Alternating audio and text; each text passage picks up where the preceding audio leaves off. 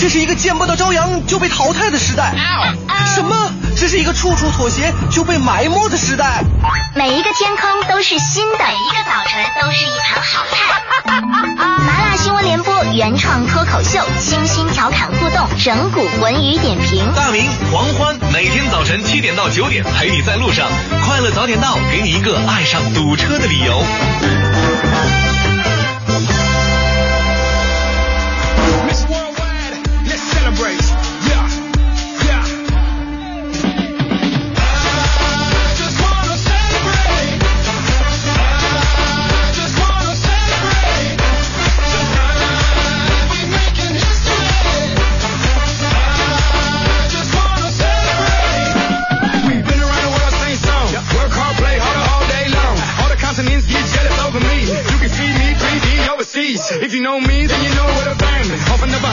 是北京时间七点零三分，又过三十二秒，欢迎您继续锁定 FM 一零六点六，中央人民广播电台文艺之声，收听这时段为您送上的快乐早点到。各位好，我是大明。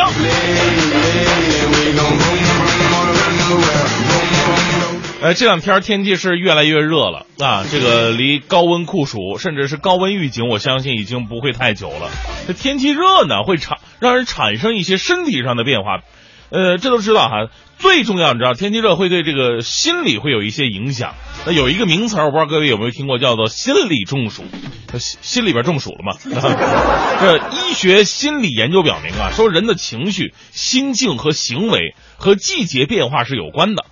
比方说，在炎热的夏季呢，大概有百分之十的人就会出现情绪、心境和行为的异常，这就是所谓的心理中暑，医学上称为夏季情感障碍。啊，炎热的天气呢，会让人情绪烦躁、思维紊乱、爱发脾气、容易忘事儿心境低落，对什么事儿都不感兴趣，甚至自己对自己的媳妇儿都不都缺乏热情，是吧？这是为什么呢？专家说了，因为夏季嘛，这个睡眠和饮食呢都会有所减少，再加上出汗增多，使人体的电解质代谢出现障碍，影响到人的大脑神经活动，从而产生情绪，啊，方各个方面的异常。所以呢，大家伙儿平时啊，这个夏天来了，这除了调整饮食之外呢，保持愉快的心情也是非常重要的。我们在这里祝愿各位快乐早点到吧。那么全新正能量的一天马上开始，接下来让我们有请黄欢带来今天的。头条置顶，头条置顶，头条置顶。在全民族抗战爆发七十八周年之际，中共中央总书记、国家主席、中央军委主席习近平七号前往中国人民抗日战争纪念馆参观纪念中国人民抗日战争及世界反法西斯战争胜利七十周年主题展览《伟大胜利历史贡献》。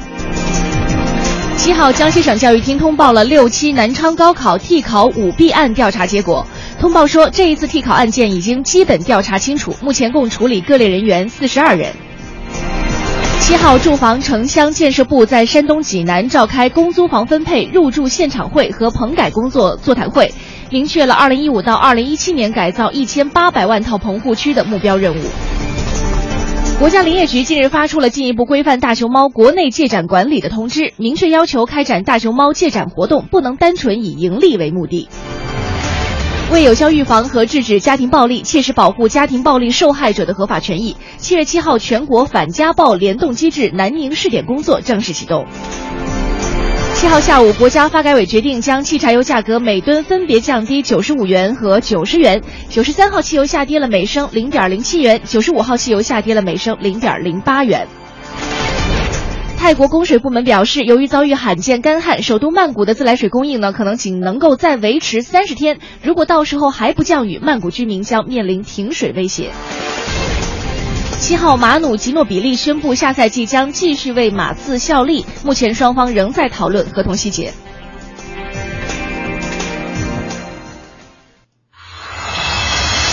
全程扫描交通路况。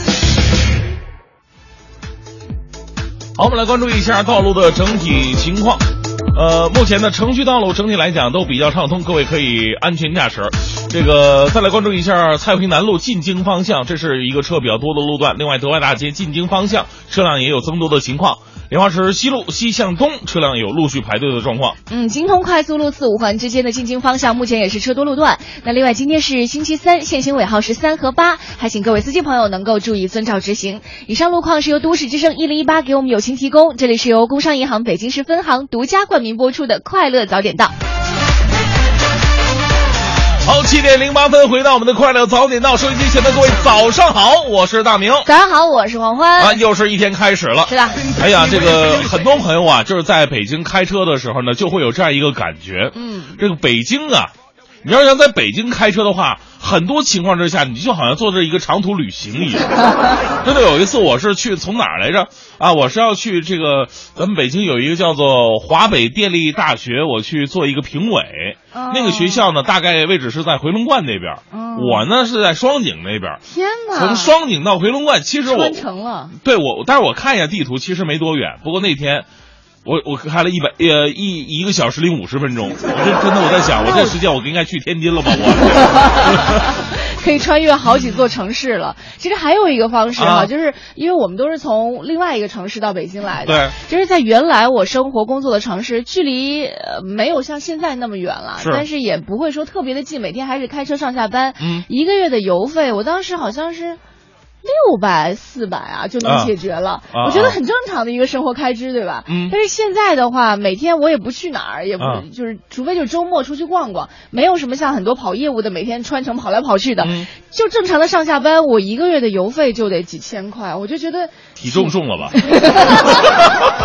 真的是北京太大了。其实北京的大呀，有很多方面可以体现。一个是我们在路上消耗的时间，可能感觉得出来。嗯你会发现人与人之间也能感觉得出来，因为北京人太多了，对对对对就导致吧，你像以前我在温州的话呢，温州特别神奇，人口也不少，嗯啊，将近八百来万人，八百多万人，嗯也人也不少了。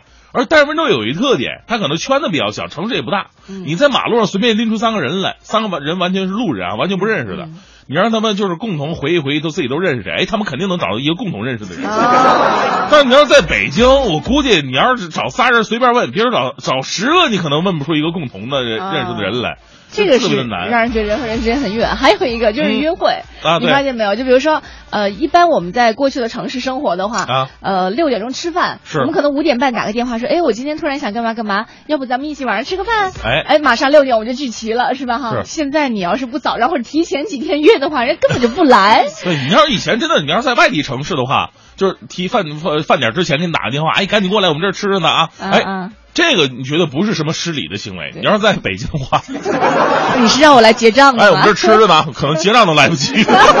哎，可能很多朋友听到了就会说：“你们俩这什么意思啊？啊你们喜欢过去城市你就回去啊，北京待着干嘛我呀我？喜欢大的地方。宽敞。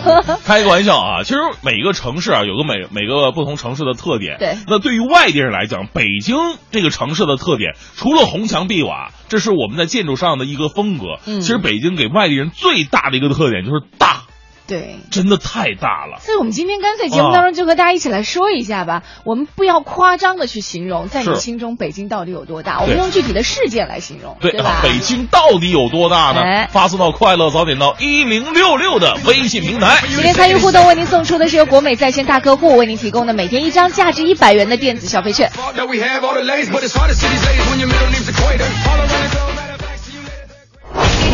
最个性的新闻解读，最霸气的时事评论，语不惊人死不休，尽在大明的新闻联播。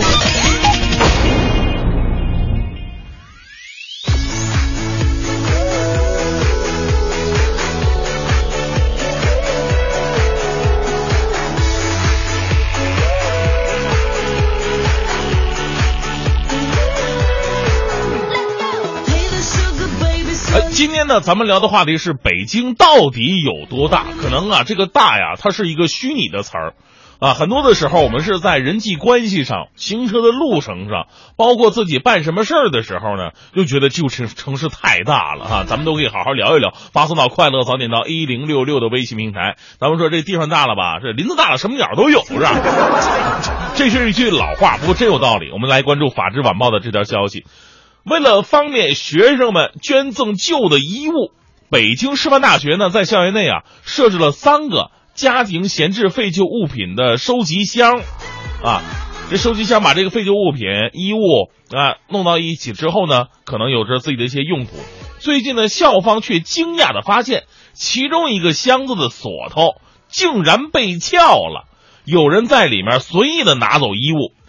调查显示，拿衣服的人呢，大多是校内一处工地的工人，衣服不是自己穿，就是被寄回了老家。这事儿出来之后啊，这个在网上有一些争议，大家伙也能了解到。呃，争议的目的就是在于啊，就是说这个大多的来撬锁拿衣服的人呢，都是社会的底层，他们确实是需要帮助的，我们很同情他们。但是争议的另外一点就是说，贫穷并不是犯罪的理由，撬锁自己拿着跟偷没有任何的区别。其实啊，对于这个新闻呢，咱们也只能是一声无奈了。我们最后只能用国学大师曾经有一句名言：有些动物主要是皮值钱，譬如狐狸；有些动物主要是肉值钱，譬如说牛；有些动物主要是骨头值钱，譬如说人。好，继续来关注山西晚报的消息。近日，太原有一家古玩店，这老板呢找到派出所，说自己店内价值百万的唐三彩被人偷了，那可是唐三彩呀！对，这个民警啊不敢怠慢，赶紧火速行动，并于几天之后抓到了窃贼。大家伙觉得这事儿啊，你这个告一段落了吧？哎，故事还没完呢。正当窃贼担心自己偷的东西价值连城，说得判几年呢，甚至说得枪毙啊，这这。鉴定结果出来了，这个唐三彩竟然是假货。哎呀，当时这个劫匪啊，竟然在看守所内是喜极而泣呀！哎呀，我我还以为只有街边小摊儿那些贼眉鼠眼的才会买假货，没想到你堂堂古玩店浓眉大眼的，竟然也卖起了假货。你说说，你这次一报警，这事儿一闹出来。我觉得这小偷还没你惨呢，以后谁还愿意去你的古玩店去买东西呢？当然了，从另一方面，我们也说法网恢恢，疏而不漏啊。这事儿的重点是，警方只用几天就跟犯人绳之以法，偷鸡摸狗的伎俩最终是难逃法网。接下来，我们再来关注另外一个就是特别有争议的事儿。来自南方都市报的消息，最近呢有几段这个深圳福田区香蜜湖城管手持铁棍打人的这么一个视频呢，在网上流传了。啊，对于这个城管暴力执法呀，在前两年我们讨论的特别的多了。对于这件事儿呢，相关负责人也做出回应了。啊，当时为什么两伙能打起来呢？啊，当时地产中介们正在举牌卖房，严重的影响市容和交通。城管呢在劝阻的过程当中，因为有中介人员嘲笑说城管买不起房子，这才导致了双方的冲突。涉事城管呢是外包公司雇员，主要任务是守点、巡逻，还有劝阻方式，协助管理服务区域内的违法行为。虽然说这个城管打人不对哈，但是我们也说这个中介，你这嘴也稍微有点贱了哈。人家买不起房子，好像你就能买得起一样。别说你，我都买不起，这这这。城管买不起房子，它不是城管的问题，这是社会的问题。所以啊，城管大哥们，你们呐千万不要怕人嘲笑。这个故事告诉我们，自信无论何时何地都是一种最重要的修养。最后带来这一时段的正能量，来自央视的消息：我国第一台国产极地全地形运输车，经过七年的研发，近两万次的试验呢，终于是研制成功了。这台全地形车呢，最高时速可以达到六十公里，可以轻松的跨越极地的壕沟、裂缝等等等等。今年十月份呢，它将会，呃，赶赴南极参与科考当中。这也是我国自行生产的极地大型运输装备首次登陆南极大陆。八年的时间呢，近两万次的试验证明了我们自主研发的能力，要为所有的工作人员点赞。话说这么高级、这么猛的车，一般人肯定驾驭不了，这得什么照啊？这个得 Z 照了，可能。蓝翔技校目测可能又要火了。快乐早点到，给生活加点料。好，七点二十七分，回到我们的快乐早点到啊！啊这个今天跟大家伙儿聊的是北京到底有多大呢？各位可以根据自己的亲身经历啊，来跟我们一起分享一下。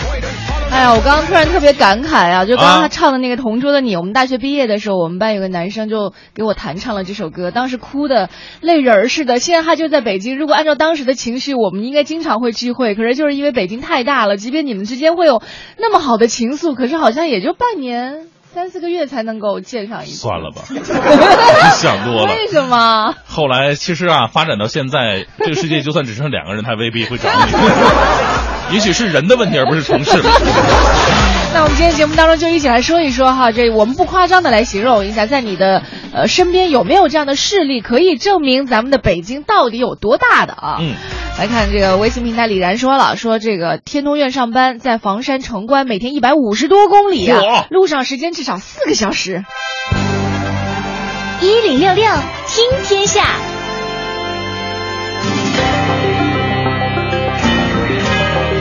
好，这一时段一零六六听天下，我们先来关注一下，国家林业局近日发出了进一步规范大熊猫国内借展管理的通知，明确要求开展大熊猫借展活动要以文化交流、科普宣传和公众教育为目的，不能够危及大熊猫圈养种群的发展，不能单纯以盈利为目的。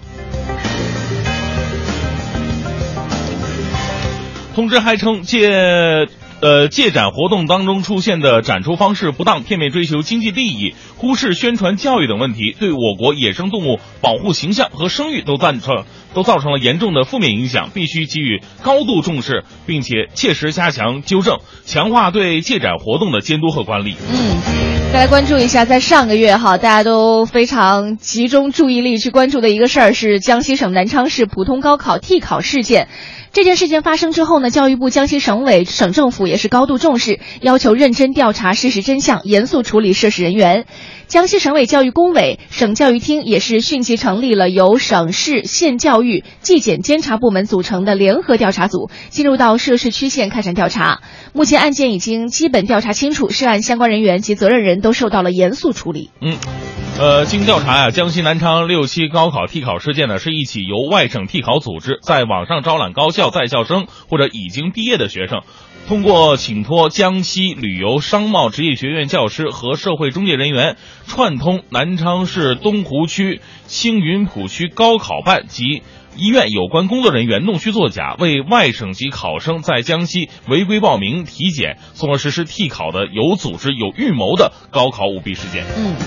像假车牌、改牌号、套牌车，看起来不严重的违法行为，但是背后却隐患重重，为超速、闯红灯，甚至是逃逸等等违法行为打掩护，躲避监管，阻碍侦查。今年前五个月，北京已经查处了涉牌违法一点八万多起，依法拘留了一百七十人。同时呢，今年五月下旬，北京市交管部门抽调了业务骨干，组成了专业队，负责查处此类案件。嗯，据统计啊，专业队组建一个多月以来，共进行专项打击行动二十三次，查处并依法扣留挪用、伪造、变造号车牌车辆达到了一百一十九辆。针对涉牌违法高发的居民小区、主要交通枢纽、繁华商业街区以及公共停车场等周边道路，交管部门不定期组织力量对停放车辆进行静态核路、跟踪查处，对机动车涉牌违法事实施以精准的打击。嗯，再来看一下泰国啊，泰泰国的供水部门表示，因为遭遇到罕见的干旱，首都曼谷的自来水供应呢，可能只是再维持三十天就到期了。如果到时候还不下雨的话，曼谷居民将会面临停水的威胁。而且更糟糕的是，由于水库的水位太低，海水入侵风险也是急剧上升，将进一步威胁淡水的供应。自去年十月份以来呢，泰国当局就要求农民尽量的不要种植水稻了，以节省农业用水量。但是尽管采取节水的一些措措施，湄南河的三大水库水位啊仍然是处于呃警戒水平。目前呢，泰国部门呢已经是呼吁泰国的曼谷市民储存六十升的饮用水，以防自来水供应中断。嗯，今天我们节目当中和您一起来说一说哈，每一个生活在北京城的人对于北京的印象都不一样，而且都会有自己心里的北京印象。对那今天我们提出一个共同的特点，那就是关于北京的大。嗯我们不要太夸张的用自己身上发生的，或者是你身边朋友发生的一些具体事例来形容一下咱们生活的北京到底有多大。欢迎你发送微信到快乐早点到一零六六的微信平台。哎今天参与互动呢，为您送出的是国美在线大客户给您提供的每天一张价值一百元的电子消费券。是我们来看一下这个大家伙儿是怎么说的啊？这个刚才有一朋友说挺有意思，呃，天生我才说北京太大了。啊，我想睡觉做梦吧，我想做梦，我能绕北京一圈吧。晚上八点我就躺下了，第二天早上九点醒了，我才绕了一半。北京太大了，一宿没睡好啊。这个这个梦有点害怕呀。来看一下哈，微信平台上这个多雨多寻说了，我和我老公每次上班都是从白云路出发。他往北五环外呃外北苑，我往南五环外廊坊。我们从早上六点半到晚上七点是见不到的。现在为了少走点路，我们已经不太见面了，一般一周见一到两次，太不容易了。所以很多人都说是不住在一起的两夫妻啊，或者情侣啊，就是谈恋爱在北生活在北京，基本上属于异地恋，就特别不容易。我也说了，我家住北城，有一次我从济南出差回来，乘坐高铁，我爸妈在我上车之前就出了家门去南站接我了，结果我在车站到到点了，等了他们好久啊，我都从山东到北京了，他们还没到北京南站呢。之前不是有一个段子吗？是说有一个领导打电话给他的秘书，说让那秘书来接他。他说我现在已经到了山东境内了，你赶快到南站来接我。如果我到天津的时候你还没有到丰台的话，你就死定了。对，可见我们要比如说出行啊，就是去去接人也好，还是说自己出去旅行也好，不管是到车站啊，还是到这个飞机场，可能路上我们需要规划的时间还真的不短。对，那北京到底有多大呢？你也可以通过自身的一些事情啊，发送到快乐早点到一零六六的微信平台，一起讨论一下这北京到底有多大。快乐早点到，给生活加点料。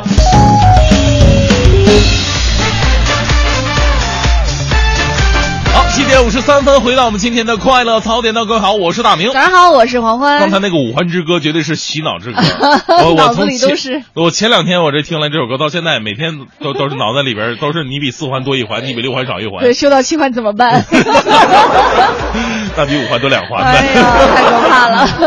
这好像也是马上要七月十七号吧，新上映的电影这个《煎饼侠》是吧？煎饼侠的一首这个主题歌。对啊，大家也可以去找来听一听啊，哈狗帮。助阵以后，好 像这首歌的气质都变得不一样了。好，继续回来，我们说这个北京到底有多大吧？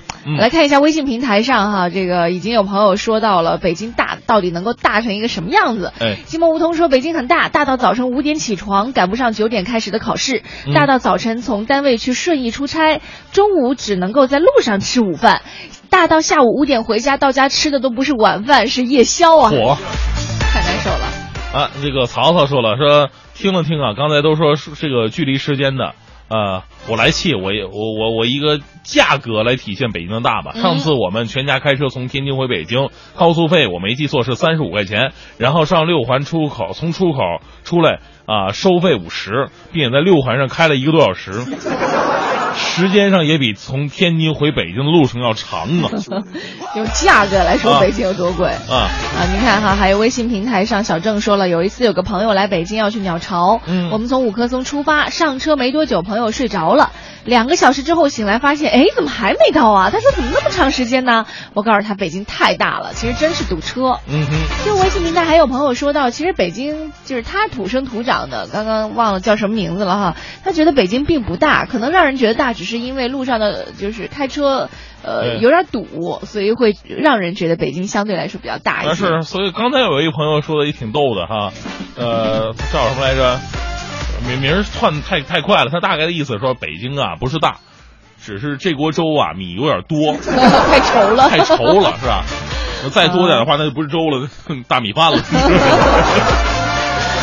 好，风信子的花语说了，北京的大呢，感触最大的其实是立交桥多，尤其是西直门桥。有一次从那个双安商场打车去西内，一位从业不久的的姐在桥上转了两圈啊，桥上桥下的转，看见成名大厦，但是就怎么就到不了。后来还是一位的哥引路才转出来的。是北京有有有这样一个特点，刚才也有朋友说了。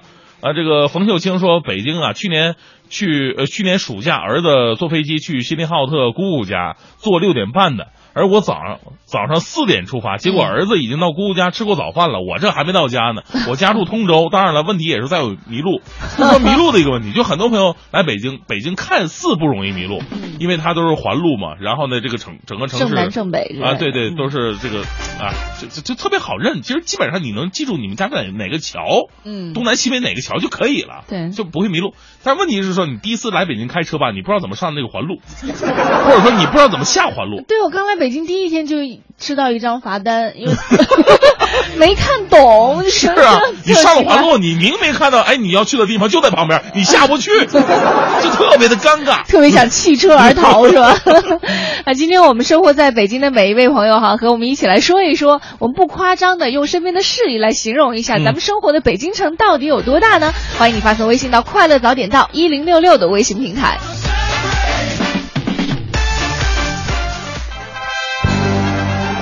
一零六六听天下，好，快乐早点到这一时段一零六六听天下，我们来关注一下北京城。从今天开始到八月二十六号，故宫博物院实行暑期接待方案。期间呢，故宫周一是不闭馆的，而且开放时间会提前半小时到早上的八点，止票时间是下午的四点钟，停止入院的时间是下午的四点十分，闭馆时间是十七点。故宫博物院呢，自上个月开始实行限流八万人实名制购票制度，为迎接暑期旅客的高峰，故宫啊还公布了多项措施，延长网上预售截止时间至参观前日的二十四点，实施呃简化旅行社网购流程，旅行社网上预约购票九折优惠，以及团队订单不再限制导游免票人数等等。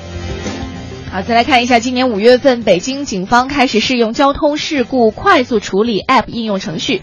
据统计呢，到目前为止，使用 App 处理的交通事故已经有一百七十二起了。据一线交警介绍，如果司机手机内提前安装了这款软件呢，发生事故之后，只需要三到五分钟就可以处理完毕。嗯，非常方便，各位客朋友可以关注一下啊。这个交管部门表示，警方很希望广大市民呢能够尽快的熟悉这款软件。如果事故双方对事故呃定责有疑问的话呢，交警可以通过当事司机拍摄的照片，在交警队指挥。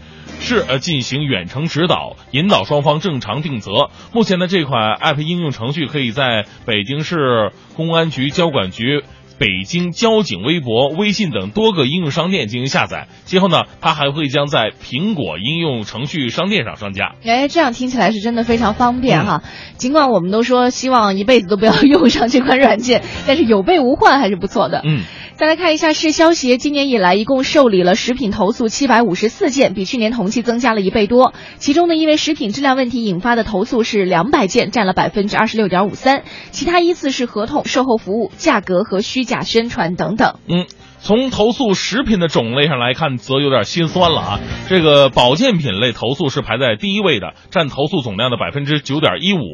这类投诉大多都是老年消费者上当受骗啊，一些不法经营者抓住老年人注重健康的心理，打着什么健康讲课呀、义务体检、包治百病等旗号，夸大宣传，利用打折、有奖赠送等手段兜售保健品，有的甚至啊用普通食品来冒充保健品。嗯。昨天，北京高招正式开始提前批次录取了，部分高校录取线也相继出炉。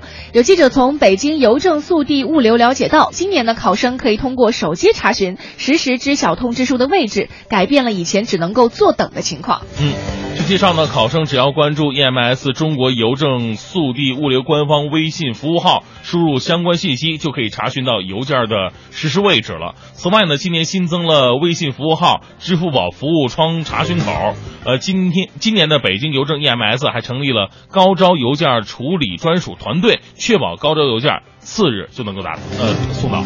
今天我们在节目当中和你一起来说一说啊，这个北京到底有多大？也欢迎你发送微信到“快乐早点到一零六六”。近段时间有人是这样形容的，说这个北京那么大，我想去看看，嗯、用这种方式来形容咱们北京的大。那你会怎么样形容呢？啊，您可以把这个微信啊发送到“快乐早点到一零六六”的微信平台，同时每天这个微信平台呢还会这个说一些好玩的新闻呐、一些这个包括一些很实用的小信息啊，都可以在我们这个微信平台有所推送。对，希望大家能够这个加入到我们这个快乐的大家庭，快乐早点到一零六六的微信平台。啊，这个科斯蒂瓦说了，北京我不知道的地名比知道的地名还很多。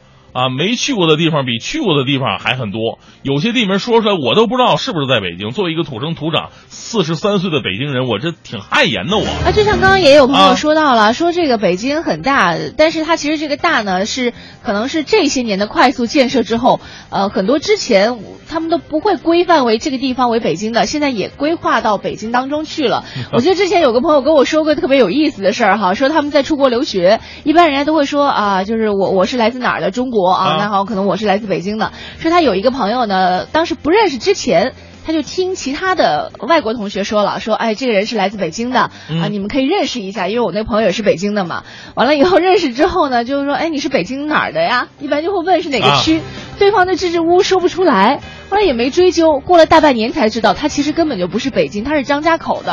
后来，后来聊了聊，跟我的同学住廊坊是一样的，对对？后来聊了聊，就说你干嘛说你自己是北京？他说张家口到北京也就两个多小时，不就是北京吗？所以就是现在很多人可能包括北京周边的一些地方啊，都会把自己规划为哎，我就是北京人。包括像燕郊也很多这个北京牌照的车，对不对？来看张雷说了，说北京太大了。前几年呢，我住右安门，去朝阳窦各庄去踢球。啊，来回路上五个小时，踢球两个小时，一个休息日就这么没了。后来搬大兴了，媳妇儿在奥体中心上班，单程两个半小时起，南五环外北四环是来回跑啊，感觉每天都是在路上，在路上，在路上，永远在路上。这抬头看镜子也说了，说北京太大了，我和老公上班啊，一个在西北六环，一个在东南三环，上北下南左西，西北六环，东南，天哪！就一个斜对角哈，是怀孕之前我们是周末夫妻，好不容易利用周末怀孕了，真幸运。现在带着刚出生的娃儿，终于住在一起了，代价就是我每天上班路上呢都能够全程听到《快乐早点到》。咱们这节目时间够吗？可能不太够。来看一下，张雷说了，前几年我住右安门。哎，对对，我说了啊，这个说过了是吧？哈是啊，莹妈说了，说我觉得啊，通过说话的口音就能说明北京特别的大。比方说延庆的口音就有点难懂了。延庆还没研究过，这个收音机前我不知道这个有没有对这个北京的口音有研究的，可以大致给我们说明一下啊，都东南西北有什么不一样？不过在外地啊，就是说，比方说在南方的一些城市，确实一个都是一个城市的东南西北的口音是有点差异的。南方其实间隔的更近，就是比如说可能相隔个五里，村儿和村儿之间他们那个说的话都不太一样，因为他们相对来说比较封闭。对。好了，我们今天就来说一说哈，咱们的北京城到底有多大？你生活的这座城市，你用心去感受过它的距离没有啊？欢迎你发送微信到“快乐早点到一零六六”，继续是我们今天第二个小时的大明的新闻联播。最个性的新闻解读，最霸气的时事评论，语不惊人死不休，尽在大明的新闻联播。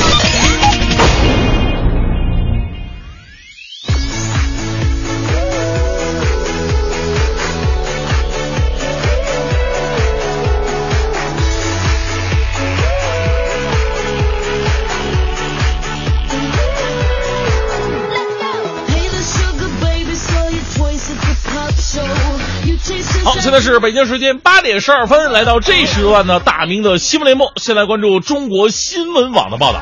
最近呢，西安市长安区救助站大楼的一二层，它本来是个救助站啊，它一二层突然变成了商务会所，这事儿引发了舆论的热议啊。昨天呢，救助站方面做出回应了，称救助站大楼二零零八年建成之后，因为装修啊、购置设备设施的。资金缺口太大了，这才决定将一层和二层部分框架房啊对外招租。哎，如今变成了 这样一个这个商务会所。目前呢，救助站与承租人协商，已经解除租赁合同了。其实我们知道，这个救助站呢，你这个资金呢，之前都是应该有过预算，应该是准备好的。你突然出现资金缺口了，这个就让人有点啊想入 不不想入非非。有点产生很多的联想了哈，咱们暂且抛出这个事儿不说，咱们就说你本身的性质是救助站，如果一二层作为对外的话，我们并不反对，但是你要作为这个会所型的，确实让人有点不太舒服，而且你的解释啊也不是那么的好，干脆你可以这么解释，你这么解释啊，你你你说啊，这个你你你你说救助站盖会所。是为了赚富人的钱，然后拿出来再救济穷人，最终实现真正意义上的劫富济贫。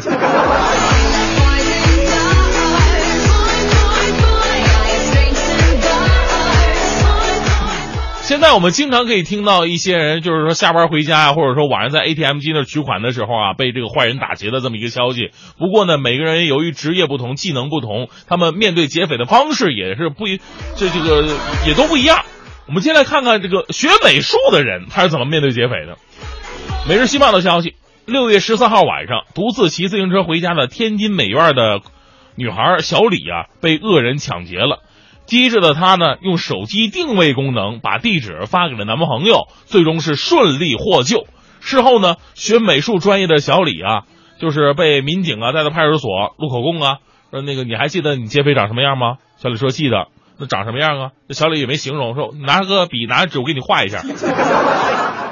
专业技能，警方顺利抓获劫匪。见到劫匪的瞬间，所有人大吃一惊啊！小李画的这素描画跟劫匪本人一模一样。下回抢劫之前，记得问问一下对方，你有都有什么技能再去抢。开个玩笑哈，这这个劫匪，你招惹画画的，你不是自取灭亡吗？人天天面天天练的活儿就是对着一个人开始练素描。你这 俗话说得好，只要有一技之长啊。就不要担心没有用武之地了。好，我们再来了解一位贪官的心路历程。来自《检察日报》的消息，近日呢，原烟台市副市长王国群因为受贿罪被判处有期徒刑十四年。他是这么忏悔的，他的忏悔啊，其实有点味道哈。他说了，他说因为工作当时搞得好，央视还专程的访问过我，也就是从那个时候起，我有了骄傲的情绪。当时我五十多岁，感觉仕途没希望了。呃，工作干好干坏都一样，我认为只要自己不出大错，就不会出问题。这家伙弄弄了半天是央视把你弄骄傲了是吧？还是不是还得找这央视索赔去？啊，不犯大错就抓不到我，就您这心态，央视采访或者不采访你，你都会成为一个蛀虫啊！刚开始还带着一腔热血搞工作，说其他都没有用，是因为经不起诱惑，才让你啊有善始。而却不能善终啊！其实想一想，对于一个官员来说，这无非是一个特别特别遗憾的事。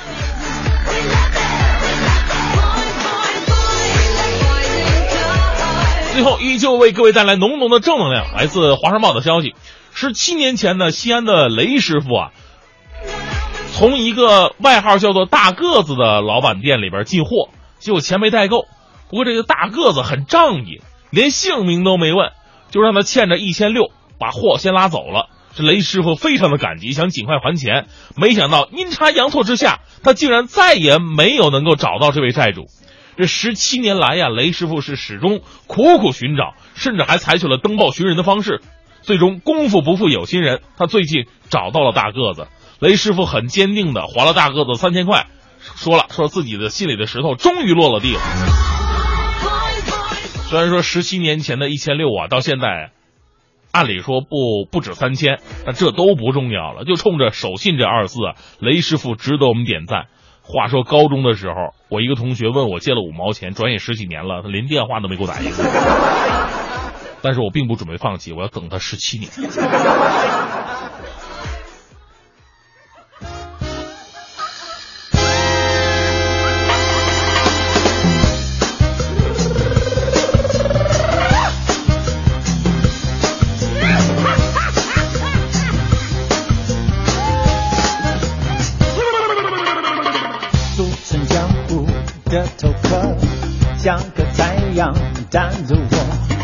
热辣辣又赤裸裸，就怕被你戳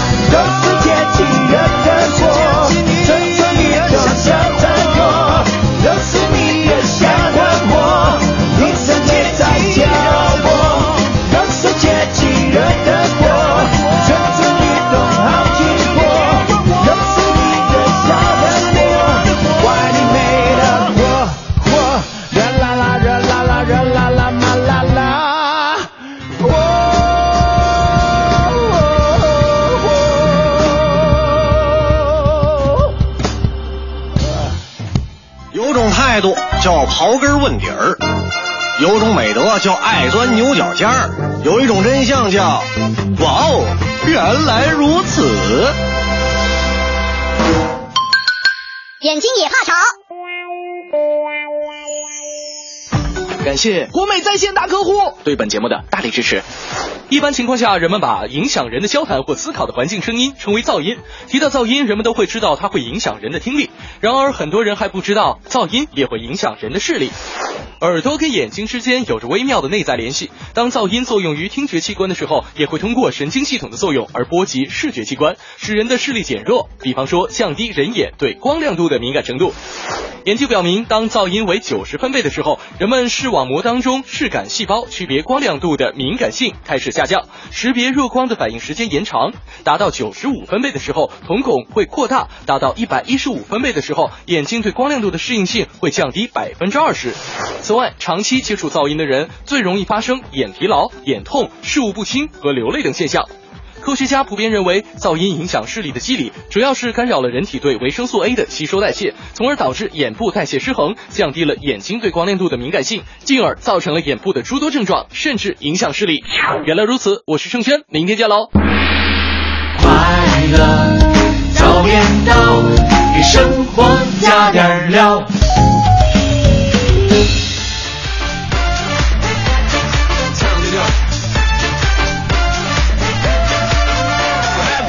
好，八点二十三分，回到我们的快乐早点的各位好，我是大明。早上好，我是欢欢。啊，今天呢，我们聊的是这个北京到底有多大啊？各位可以用自己的亲身经历来跟我们一起聊一聊啊。北京到底有多大？你就说大到什么程度呢？我们可能同事在一个频率上班，但是能见到的机会也不是那么多，是吧？是。啊，没了吗？我们不是应该把他介绍一下吗？啊啊！你不想介绍他吗？妈呀，这。唯一之声只有一个男神，就是他是吗？对 对对。其实啊，所所谓的男神呢，一定要有气质。你看我们做早班的嬉皮笑脸是没什么气质的，我们不能叫男神，顶多叫男神经病。真正有男神的都是夜间节目主持。对。接下来这一位呢，他为什么神呢？因为他真的是饱读诗书。如果说从读书的角度来讲，那应该没有人比他读的还要多了，因为他基本不仅读，他每天都会为大家介绍一本书。你按照频率的话，真的很难。你每天给大家介绍，起码把它读完。对，每天看一本书，而且经常还会跟大家一起分享一下这个书背后的作者，对他们背后为什么会写这本书的一些故事。上次他就跟我说呀，说这个作者兰陵笑笑生啊，真的。他有说这个人吗？啊，有说兰陵笑笑生吗？他没说吗？他好像这方面的不是请的特别多吧？啊、好吧。对，我们要特别预告一下哈，啊、这个我们的同事小马哥，哎，小马呢，他是。哦呃，等等一会儿啊，一看就不熟，那 个活动不太了解啊。就是品味书香小马专场，在七月十号，就是这个礼拜五的晚上七点到九点，在三联书店的海淀店与您相约。嗯，这活动的主题的名字叫做“谁的青春不残酷”。你为什么要笑？因为我这个话题太适合小马了，我跟你说，真的吗？特别适合聊一些青春啊、忧伤啊什么的，是吧？是残酷。小马青春的残酷就写在他那张残酷的脸上，你知道吗？到底怎么个残酷法呢？大家可以去关注一下哈。七月十号晚上，在周五的呃七点、晚上七点到九点，在三联书店的海淀店，呃，现在你就可以报名了，把你的联系方式、你的姓名、加上“我要参加小马读书会”这样的字样哈，发送到文艺之声的微信平台。是那我们的工作人员会直接和您联系，告诉您具体该怎么样来参加这场活动。就是我，其实我特别想那个周五的早上就把小马请到咱们的节目直播间来聊一下他的青春到底有多残酷。其实真挺残酷，他特别残酷。但是关键可贵的是，经历了这么残酷的青春之后，啊在他现在也还算有青春的尾巴了。就在这个时候，他还能够用一种就是非常唯美的状态呈现在大家面前，真的是非常不容易的。男神嘛，所以说这点跟别人不一样嘛。对啊，大家有时间可以去关注一下哈，现在就可以拿起手机编辑呃微信。我要参加小马读书会，加上你的姓名和联系方式到文艺之声的微信公众平台，我们的工作人员将会和您取得联系。希望大家能够多多支持小马哥的《我的青春》啊，谁的青春不残酷？嗯，啊，我觉得我们推荐的一点都不好，这样推荐之后会不会更没有人去呢？什么叫更没有人去？不是，不，难道原来就是没有人去的吗？怎 么可能？你这句话说的不对，应该在我们推荐之后吧，就是说可能会。就是他，他原来可能人满为患嘛，现在我们就可以，可能就是不用太过于考虑安保的问题了。真会说话。好，继续回到我们今天早点到的一个话题哈，是说我们不夸张的用事例来形容一下咱们生活的北京城到底有多大。哎，是啊，Lucy 说了，说北京的大是它的包容，它像妈妈一样，用自己温暖的胸膛，哎呀怀抱着各方有志。人之事啊，源源不断来到这里，呃，哺育着孩子们的梦想。成功的那一天，不管你留还是离开，他依旧会和蔼的向你微笑，挥挥手送你祝福。我觉得这人特别特别适合参加小马那个读书会，谁的青春不残酷？是不是？一类人嘛，这都是有残酷青春的人 才能说出来的话呀。好，我们的微信平台啊，快乐早点到一零六六，现在继续为您敞开，欢迎您发送微信和我们一起来说一说生活的北京城到底有多大。一零六六听天下。好，这一时段一零六六听天下，我们来关注一下环球方面。做个时尚达人，出游怎么能够没有自拍杆相随呢？但是呢，这件潮品越来越不受各大景点和博物馆的待见了。据澳大利亚媒体报道，世界著名旅游景点悉尼歌剧院近日也是已经加入了对自拍杆说不的文化机构行列，禁止人们在表演期间使用这种自拍神器。嗯。这个悉尼歌剧院的发言人表示啊，演出期间绝不允许在表演区使用自拍杆，但游客呢可以在歌剧院外或者大厅里边进行自拍。上周呢，迪尼呃迪士尼宣布，在美国、法国巴黎、中国香港等所有迪士尼主题公园当中禁止使用呃使用这个自拍杆，而罗马斗兽场和凡尔赛宫呢也实行了这些禁令。而这些禁令啊，主要问题还是出于对安全方面的考虑。嗯，这玩意儿不安全吗？就是举起来容易掉脸上吗？那个，这个我还真没有考究过。好，再来看一下英国的德文郡有一位女子，名字叫做萨拉科尔威尔啊，在一次中风醒来之后，呃，自己原本的口音竟然发现它消失不见了，取而代之的是浓厚的中国口音，而且更加令他崩溃的是呢，专家说这种口音呢可能是永远没有办法消除了，医生也尝试了很多治疗方法，但是收效甚微。这个就是用中风来解释的话，这很难很难解释啊。这个他不是中风来解释，他是因为中风了。那之后醒来之后，发现他的身体对对呀，我我的意思就是说，他中风了，怎么可能会把自己的口音都给改变了呢？而且变成中国口音。就之前也没去过中国啊，这挺奇怪的。特别奇怪啊！据称啊，这是一种中风并发症，在医学上呢被称为外国口音综合症。目前世界上仅有二十个病例。第一个病例呢出现在第二次世界大战期间，一名挪威妇女在空袭当中被弹片击中脑部受伤，之后就带起了德国口音。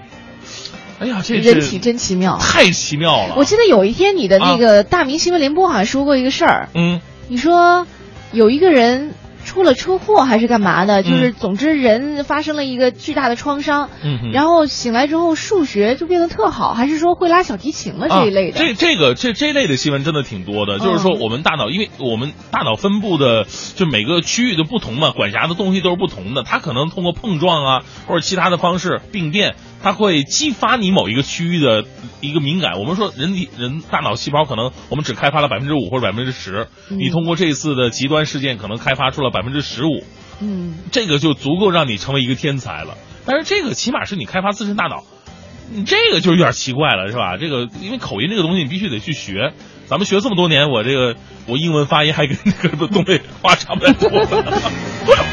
哎，我刚刚一直在想，你啊最近不是想学那个打鼓吗？啊，对啊，你想试试吗？把锤子给我放回去。来看一下哈，俄罗斯的亿万富豪英超切尔西队老板罗曼·阿布拉莫维奇的长子网上征婚的消息引起了很多人的热议啊。照片当中，年轻多金的继承人驾驶着一辆价值是人民币两千零五十六万元的布加迪威龙，笑容也是非常的自信。照片一出呢，有很多渴望嫁入豪门的姑娘都蠢蠢欲动了，期盼高富帅能够向自己抛来橄榄枝。别老说咱们中国妇女人拜金呐、这这个喜欢富二代啊，人全球都一样全世界都一样。这个峨眉称啊，不管小阿布拉莫维奇什么时候能够继承其父价值九十一亿美元的资产，他自己就已经有足够的薪金能力了。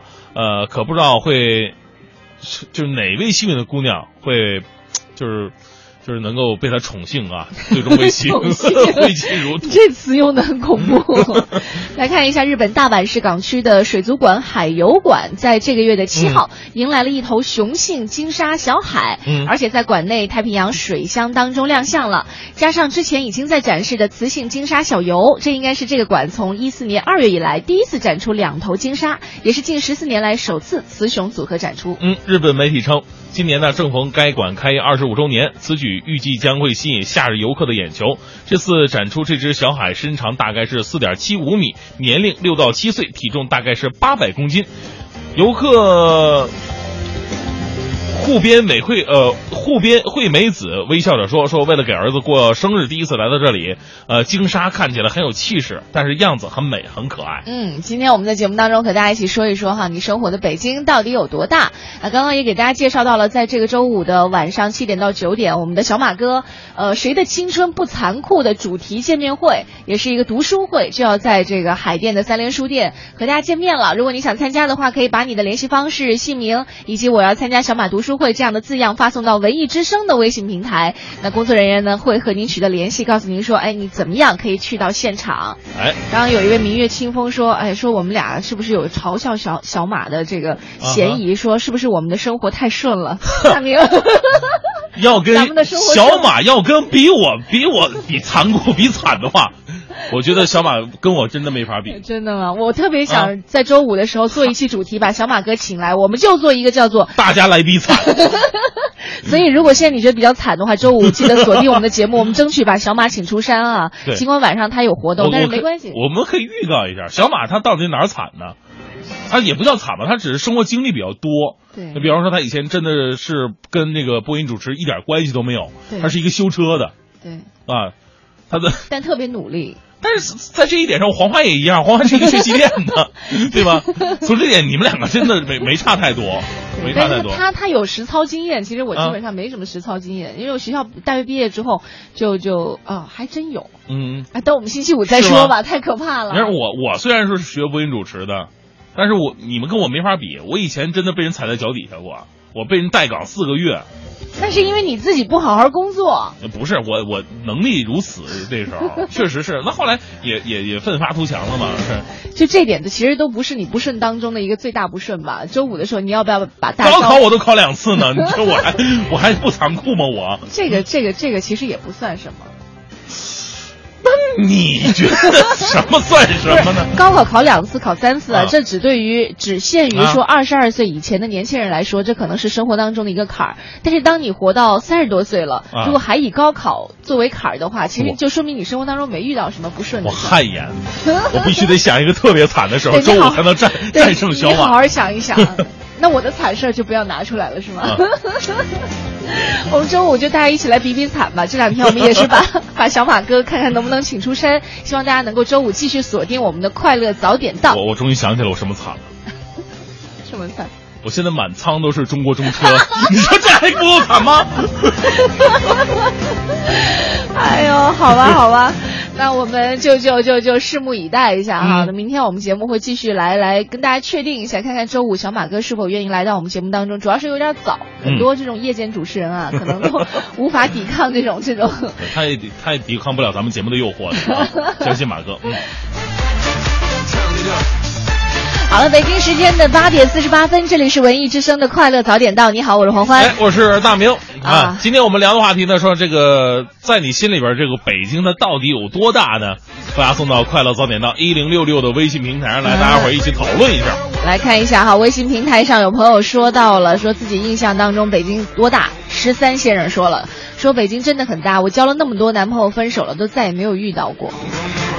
这不用在北京吧，在别的城市好像你要遇到也很难。怎么不容易啊？其实经常会发现前男友领着现在的女朋友在那马路上走的这样一个事儿。真的吗？真的呀，这这这个不难，就是在北京很少遇到过。就是在北京的话，你你比方说你你那个呃，你带别的姑娘你去看场电影，你都不太担心会不会。太大了，这都是些什么人呢？来看一下哈，这个梦想成真说了，说住在通州，经常听到老通州人说上北京。嗯、我开始还特别纳闷儿哈，后来才明白是去市里，一个上北京足够形容北京特别大了。哎，是啊啊，刚才有一朋友啊，就是解答了咱们的问题，嗯说这个延庆那边的口音的一个问题。哦刚才不是有人说了吗？说这个北京啊，这个东南西北可能呃很多地方的口音听起来都不太一样，甚至有的地方听不懂。对，呃，西瓜瓜 T 说了，说这个延庆馆干什么呢？叫干刷干事儿呢？啊，是这个平湖呢是一声和二声反过来，比方说洗衣服，平谷说呃洗衣服。哦洗衣服。姨妈洗不洗？洗衣服。这相对来说就是北方的方言稍微会好懂一些因为它无非就是语调的一些变化可能会有一些地域性的一些俚语加上这些东西会相对还比较好那南方的话它整个词儿都结构啊语法什么都变了这个还挺难懂。比方说温州话我记得我就学学会的特别少整句的根本就不会了啊。那个达姑能莫西莫。啊？那个达姑能莫西莫。那个大姑娘挺漂亮，什么意思啊？就是现在大家呀都非常忙，啊？就一点联系都没有。นั่ง啊，达过到莫西莫嗯，那我来考你一个，啊哈，庆车个木的字，什么玩意儿？慢慢点，慢点，慢点。庆车个木的字。你这是江西话吗？嗯，不是不是，因为江西它每一个地域就每一个地方差很是远。赣州话，呃，对，什么意思？前面有个水坑，停了。然后这个刚延庆的说，那我就退出吧。好，我们再来看一下微信平台上这个石景呃大象说了，我的一个朋友是土生土长的石景山人，从小到大就在石景山的圈子里。当时呢，他到我们公司上班，给他派课程到崇文去，他居然说：“哎呀，我这辈子从来没有去过崇文呐、除了石景山，我哪儿都不认识。”所以北京之大可见一斑了。其实我们经常就是，呃我们不用说这个外边那个那几个那八个区县啊，咱们就是城八区的来讲，东南西北它整个的风格气质都不一样比方说，大家伙儿都觉得北边那学术气质比较比较好，对去北边呢，你就觉得自己是一个文化人，是吧？你要是去东边的话呢，因为东边商业性氛围啊，时尚 CBD 啊、白领啊会比较多。西边呢，给人感觉哎，就生活比较缓慢。要么是公务员，要么是老人，对啊，或者说这个房屋的整个建设，你看，从那个咱们从哪儿来算吧，就是从那个王府井，嗯从王府井往西，王府井应该还属于东边的。呃，对，王府井算是东边，从王府井往西，就是长安街两侧的楼，你可以看出来，它楼都偏那种老旧的建筑。哎对对对。然后王府井往东都都是那种玻璃啊、亮啊，那那种风格对。嗯，南南边咱们边市不是说井一些哈，特别的市井，全都烧烤味儿。我我就住南边嘛。啊，今天我们和大家说到了很多这个咱们北京的大哈，其实不管说咱们北京有多大，但是生活在其中的话，像刚刚有朋友说到的，可怕的不是说距离之间，比如说五 A 地到 B 地哈，相距有多少多少公里，嗯这个大不会让人觉得心里发寒，可能有的让人觉得心里觉得有一些不舒服的是人和人之间的距离，心里的距离会比较远，这就会让人觉得不太舒服了哈。所以就像脱口秀说的那样，我们的这个距离越来，我们的世界越来越大了啊。比方说这个呃，北京本来就是这个五环、六环，现在七环，然后后来这个京津冀一体化啊，世界越来越大，但是我们自己的圈子，我们属于我们自己的世界越来越小。哎，因为你想，你你干的事儿还是那些事儿，不过你花的时间成本却远远大于原来了。嗯你想呼朋唤友的晚上出来喝一顿，可能要提前很多天；你想干什么事儿的话，需要跑一天的路，有的时候甚至还办不完。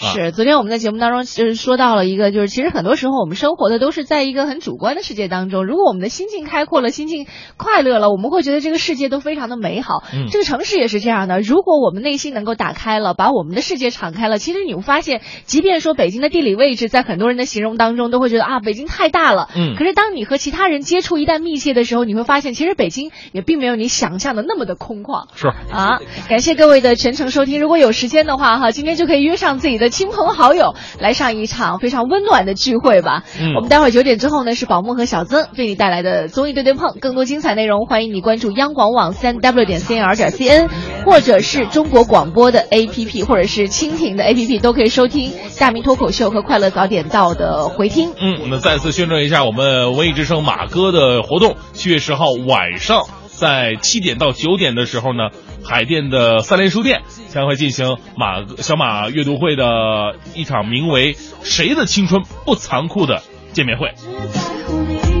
大家伙儿可以编发自己的姓名和联系方式，说我要参加小马阅读会就可以了。是发送到文艺之声的微信平台。今天我们快乐早点到到这里告一段落了，我是黄欢，我是大明明天再见。